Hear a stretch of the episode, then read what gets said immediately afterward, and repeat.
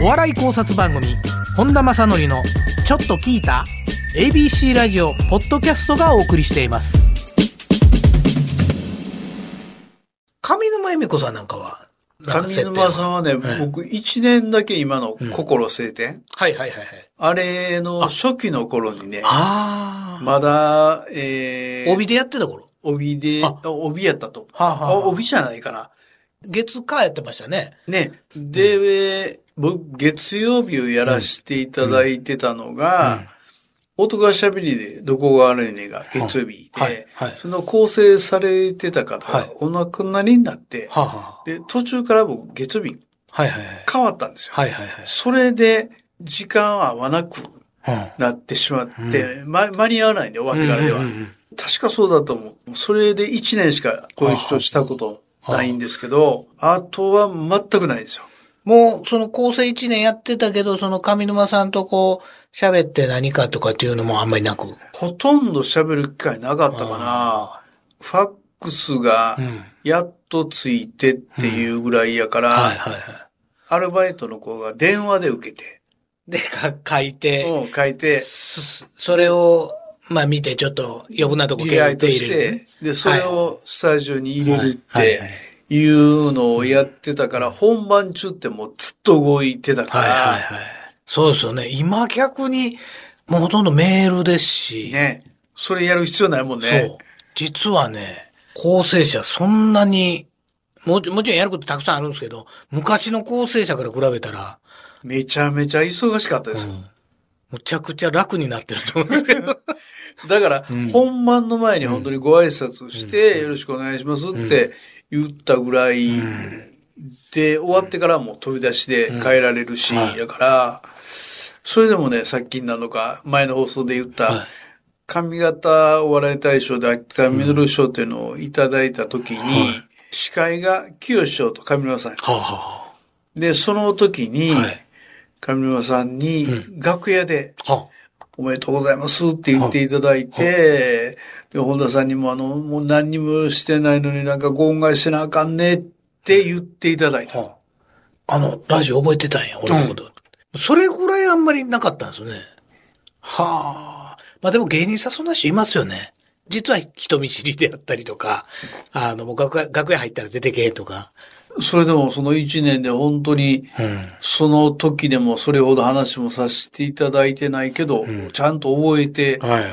くださってたっていうのは嬉しかったですよ。ああ。いや、僕もそ、そんなんありますよ。俺なんか絶対目線に入ってないやろなとか思ってたけど、知っててくれたいうのはね。そうそううん。でもその時って気持ち悪いじゃないですか。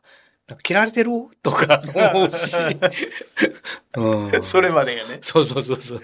そしたら、こう、放送を通じて上沼さん見ててね、すごいなとか、そういうのはなんか感じたことありますよ。それはあって、どんな話を振られようが絶対落とさはるし、うん。で、亀田さんのすごいのって、お前な、誰なんとかやんとかって、あの、切り返し、うんうん。メリハリがすごい。そうですね。あれはできそうでできへんもん。ねえ。いやー、つくづくほんま、もうさまあ、最近になって特になんですけど、まあ上沼さんの偉大さ、凄さっていうのを感じますね。僕ね、あの、芸人志願っていう本を、もう10年ぐらい前に書かせていただいたときに、監修を巨人さんにお願いしたんですね。はい。で、ゲラの段階で間違いがあったらっていうので見ていただいて、はい。その時に、八方さんと上沼恵美子さんのことを書いてたところがあって、はあ、はだそこの部分に、あ。うん。ゲラの教授さんにお見せしたやつに、帰ってきたやつにね、そのページの上のところに、天才、新助、上沼恵美子って書いてあって、もうこの二人は天才やと。それをだけで、あと何もないけど、はいはいそれを思わず書かはったんやと思う。うんうんうん。で、上沼さんが、千里まりさんと、はい。千里まりさんって名前ついてたかどうかまでちょっとはっきり覚えてないけど、はいはい三枝さんがやってらっしゃったヤンタン土曜日うん。に、上沼さんとお姉さんはい。と、阪神巨人さんがまだ素人時代かな、はいはいはいはい。の時にうん。漫才やらされてたんですって、うんうんうん。出していただいてたんですね。で、上沼さんとこ来はったら絶対語れへんねん。うん。笑いの量で。はい、はい。から上沼さんと、今日上沼さんとこ来てはるって言ったら、う嫌やな、千里村さん来てはるって言ったら、出たないなっていう、そんなぐらいに思った。はあ、はいうぐらい、ものすごい笑い、笑いを取ったあたり。あ。はあ。すごかったよっていや、それはなんか、兵藤君の対談の時も言うてましたけどね。あ僕らなんかその現役のやつって見たことないんですよ。テレビでしかないです。はい。それこそ、あの、多分映像もそんな残ってないから、オーヤンフィーフィーのものまねやってるやつとかね。山本リンダとかねそうそうそう、天地マリとかね。で、まあ、あの当時の女性漫才師で言うたら、変な話ですけど、やっぱり着物着て、三味線アコーディオンみたいな世界だったじゃないですか、当時は。それ考えたら、上沼さんだって綺麗なね、可愛らしい漫才師やったから、すごい人気出たのもわかるし、やっぱあのスタイルで漫才やる。黙ってたら綺麗やのに変な顔する。そら、東京からも声かかって、いろいろ、当班、すごい聞きしてたって言うてましたよね。そら、そうやと思うわ。で、事務所も、まあ、当時やったら経営プロやから、ちっちゃいからもうね、ほとんど自分で何でもせなあかんとか。うん。まあ、まだ今元気でやってはるんで、今のうちいっぱい見とこうとは思ってますけど。うん。ね。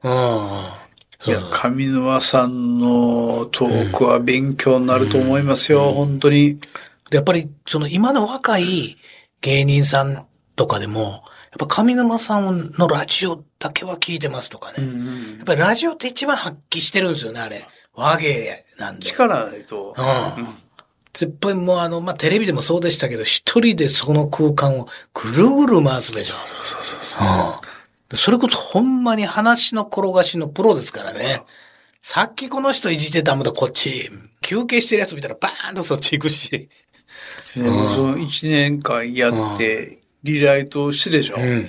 で、モニター聞いて、うん思わず吹き出して笑ったのって、上沼さんだけ。あ笑うてまうねんあ。。はいはいはい。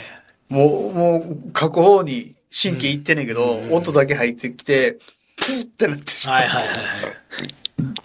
なんでそんなこと思いつくのっていう。そうですよね。だから、そのリライトした原稿を丸々面白くするのもあるし、少々滑っても自分のエピソードでバーッとまた盛り上げるそうそうし。だまあ、そら、安心は安心ですけどね。その作り手の方からしたら、この人に渡したら間違いないっていう。ね外すことなかったでしょう、きっと。え。なんとかしてたと思いますよね。本人的にはちょっと滑ってても、もう気使えへん。つかないつかない。そんなレベルの高いとこで考えてんのかいうぐらいの感じだと思いますね。あれ2時間でしたっけ？番組が。だから番組の最初の頃に一言言うてはったやつを、ほんまに番組の終わりのところで、最初の話をポンと入れはんねんね。はいはいはい。言うてたさっきって。ああ、これもね、忘れた頃にやねんけど、忘れてないね。残ってるのをね。あの使い方もすごかったな。ねやっぱりね、現役でやってらっしゃる女芸人さん、芸女芸人さんっていう呼び方がふさわしいのかどうかだけども、やっぱり上沼さんはすごいと思う。皆さんすごいですよね。うんこの番組は ABC ラジオポッドキャストがお送りしています。